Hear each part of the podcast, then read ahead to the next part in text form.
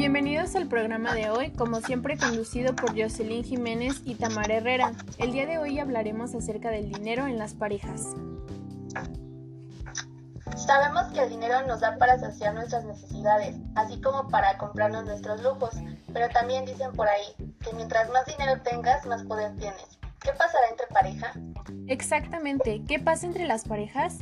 ¿Cuándo llegan los problemas de dinero y qué soluciones hay? Los problemas económicos suelen llegar cuando no hablamos, cuando uno gasta más de lo debido, cuando nos endeudamos, en fin. Sí, así es. También pasa cuando alguno gasta más que el otro. Qué relajo. Todo esto nos causa un estrés económico. A veces como consecuencia trae el desgaste de nuestra relación por peleas, enojos, es que tú, es que no, que el otro, pudiendo llegar hasta la separación o el divorcio. Y aquí queremos evitarnos ese estrés económico con nuestra pareja, así que aquí te van cuatro propuestas de solución. La número uno es hablar de metas.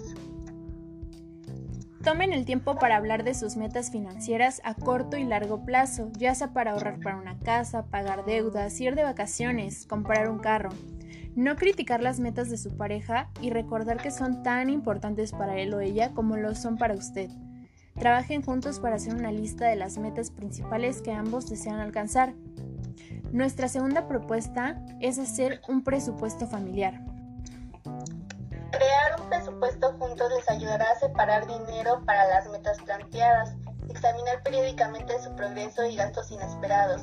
Crear una rutina puede hacer que hablar de dinero sea más fácil. La tercera propuesta, decidan si compartirán el dinero y cómo. Combinar sus finanzas con las de su pareja puede ser un reto. No solo tiene que decidir cómo gastar y ahorrar en pareja, sino que también debe definir la estrategia. Algunas parejas abren cuentas conjuntas, mientras que otras prefieren mantener cuentas separadas. Nuestra cuarta propuesta es no olvidar la jubilación. Es importante hablar de las metas de jubilación con su pareja, revise sus planes y ahorros existentes y hable de cómo puede seguir preparándose para el futuro. Es importante hablar con nuestras parejas aunque se nos haga un tema complicado. Lo más importante es la comunicación. Nos despedimos y agradecemos el tiempo que se toman para escuchar el podcast. Muchas gracias, nos escuchamos en la próxima emisión.